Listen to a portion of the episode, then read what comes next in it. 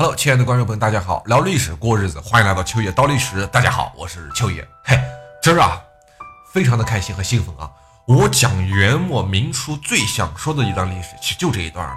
哎，元末历史上奠定整个天下大局的一战，也就是今天这一战，叫鄱阳湖之战。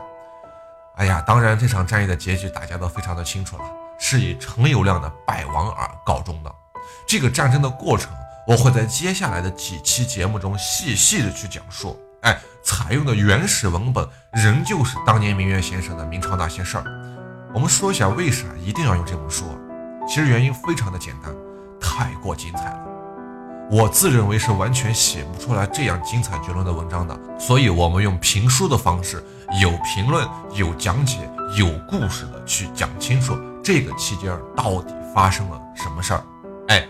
我们这会儿就先说说鄱阳湖之战带来的历史影响是怎样的。首先，朱元璋与陈友谅这哥俩之间这一系列的争霸，关键战役就是这场鄱阳湖水战，它直接导致了决战阶段的突然结束，它本身也是导致明王朝建立的一系列发展中的关键性事件。为什么说是突然结束啊？首先，长江流域在此之前一直是那种。多方势力互相钳制的局面。鄱阳湖之战开始是在一三六三年，也就是至正二十三年哈。那个时候，韩宋政权已经倒台了，垮台了，导致长江流域以北的黄河以及啊漠北大草原和高丽一带出现了一大块的空出来的土地，哎，一大片无主的土地。虽然这些土地并不是突然间就出现的啊，也不是一时间就出现的，但是还是使得北方的元朝军阀们红眼无比，打的那是不可开交，所以就陷入了元末最为混乱的一段时期。这种状态一直持续了整整八年，所以在这段期间内成长起来的朱元璋和陈友谅几乎成了两个没有人可以看管的肆意成长的小孩儿。我们说北方那么乱，南方呢？其实南方一样，也乱，对吧？陈友谅、方国珍、朱元璋、张士诚，还有小说中特别出名的大理段氏，当然还有四川一带的明玉珍啊，等等等等，多如牛毛啊！但是你仔细一想，也就明白了，这两种乱完全不是一回事儿，是吧？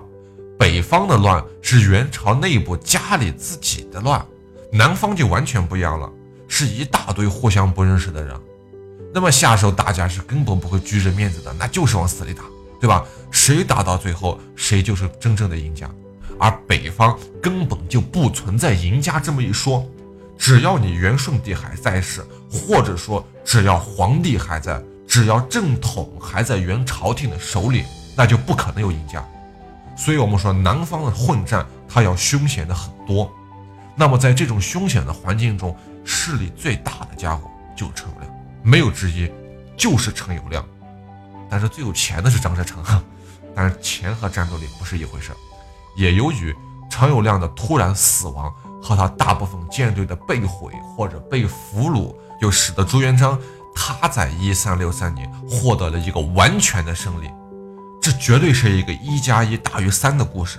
那么在此之前，朱元璋的军队就一直在和事实上或者说潜力上占优势的汉军作战，同时还要对付东吴方面的那些危险和进攻吧。但是眼下，由于陈友谅被消灭，朱元璋就能够马上着手去吞并江西呀，或者说是直接接手江西，并且到最后拿下湖南和湖北，老朱的人口啊，因此扩大了整整两倍。长江地区在一三六零年那种僵持不决的那种势均力敌的局面就被破除了，从此南方的长江流域开始了慢慢归于整合的日子。那这就是鄱阳湖之战带来的最直接的历史影响。至正二十三年，也就是一三六三年的七月二十一日，鄱阳湖战役正式开始，双方要在湖上布阵。此时，朱元璋的士兵们发现了一个非常严重的问题，什么问题啊？太明显了，他们的战船实在太小，在陈友谅的巨舰面前，那就像玩具一样。陈友谅的战船中最大的是长十五丈、宽两丈、高三丈，大家可以拿去自己换算一下，这个船到底有多大啊？船只分三层，对吧？船只分为三层，船上居然有士兵骑马来回巡视呀！各位，从船上的前面是看不到后面的。原文上讲是首尾不相望，士兵们站在自己的船上，只能仰视敌船。原文是讲什么叫仰不能攻，只能看，打不了。而朱元璋的战船居然还是至元二十年那次龙湾之战中缴获的陈友谅的船只为主力的。那个时候还有若干的渔船在内啊！您各位想想，虽然朱元璋的士兵们早就听说陈友谅的战船厉害了，但是只有近距离观察，你才能发现那是一支多么可怕的舰队。嗨，这一场景应该给朱元璋留下了很深的印象。之后，明朝造船的历史哈，就一直是以巨舰为目的。郑和下西洋时最大的宝船，那叫宝船哈，有二百，有一百二十七米长。似乎是在向几十年前的陈友谅示威一样，你可以想一下这种场景。但是在这种场景下，退却不可能了。你没有权利退却，你只能打，而且要先下手，先攻。徐达于是下令发动了猛攻，这也是为他奠定天下第一名将的关键一战。朱元璋在一片哀嚎声中说出了他的那种对敌方式，哎，对敌方针。他认为敌船虽然大，但是机动性不好，利用自己船只那种灵活性是可以击破敌人的。原文记载是“不利进退，可破也”。咱们前面说过的话是这么想，可是谁去打呢？嘿，此时还是徐达站了起来，说：“他说我要做先锋。”徐达呀，这个人大家都了解，他并非匹夫之勇，他仔细分析了敌方船只的弱点。命令他的船只列为小队，带上火枪和弩箭，在靠近敌船之后，先发射火枪和地箭，在靠近敌方船只之后，便攀上敌船，就是爬到敌船上去和敌人短兵作战。那个时候，船大船小就没用了，是吧？在经过仔细的考虑之后，徐达与常遇春、廖永忠等人制定了详细的作战计划，准备给陈友谅最沉痛的一击。第二天。徐达率领他的舰队开始了突击，他身先士卒呀，带领全军前进，在靠近陈友谅军后，出其不意地带领自己的部队向陈友谅的军队发动了突然袭击。陈友谅军是大为慌张啊，万没想到朱元璋竟然敢主动发起攻击，于是急忙派出舰队迎击。此时，徐达的舰队突然分成十一个纵队，从不同的角度围攻巨舰，就类似于狼群战术吧。由于巨舰是行动不便的，容易顾此失彼，无法打退徐达的攻击，而徐达军队则攀上其中的一条巨舰，就杀了一千多人，并且俘获了这座巨舰。哎，陈友谅军前军就被这样打破了。但是你在这样打的过程中呀，也容易被陈友谅就发现了徐达的进攻特点，是吧？便集中了几十条巨舰，发动了群体攻击。那么徐达这下就有点没辙了。马上就率军后撤，陈友谅军顺势发动攻击。然而他没有想到的是，这是一个圈套。徐达故意让你发现他的特点的，是吧？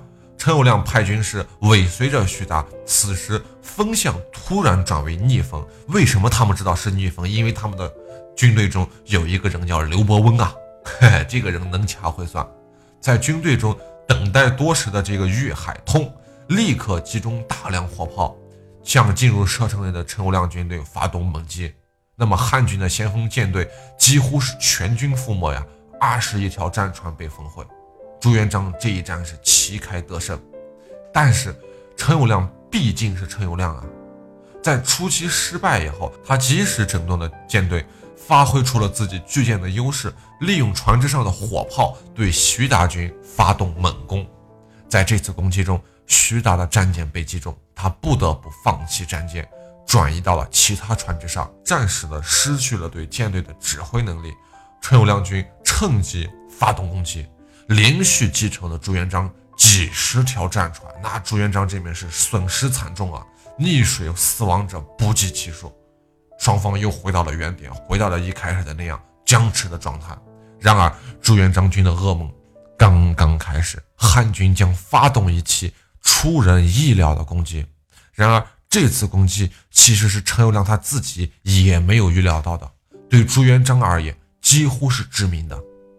元末啊，是一个名将辈出的时代，因为它混乱嘛，在各路诸侯手下都有着一批比较勇猛的将领，这之中啊，又以朱元璋的将领为最强。这些人是各有擅长，就比如徐达善于谋略，李文忠善于奔袭，啊，常遇春善于突袭，而冯胜则善于侧击，朱文正善防守。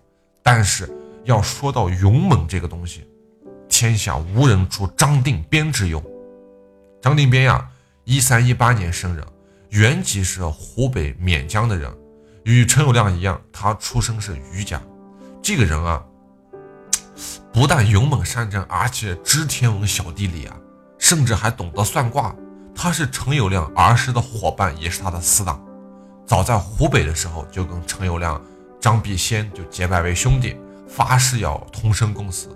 陈友谅一生多疑呀，唯独对这个人，对张定边极为信任，一点怀疑都没有。在战局出现了这种僵持之后，张定边就决定实行他的突然行动。这一行动事先并不为陈友谅所知。如果我们相信哈，如果陈友谅知道的话，是绝对舍不得让他兄弟这样去打的。张定边率领他的舰队和两艘副舰，从陈友谅的水军阵型中突然驶出。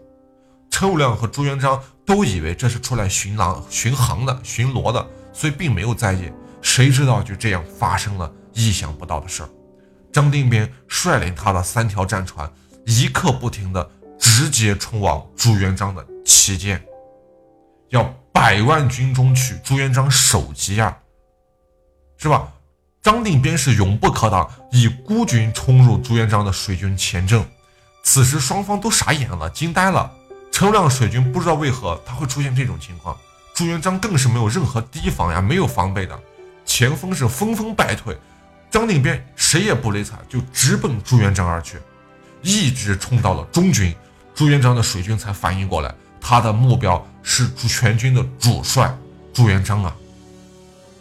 被惊呆的将领们纷纷反应过来，立刻指挥自己的舰队去抵挡。张定边冲到军中，已经。被三十三十多条船围困了，前无去路，后无追兵。在这些将领看来，张定边已经已经是基本上可以说是死定了，他的表演已经结束了。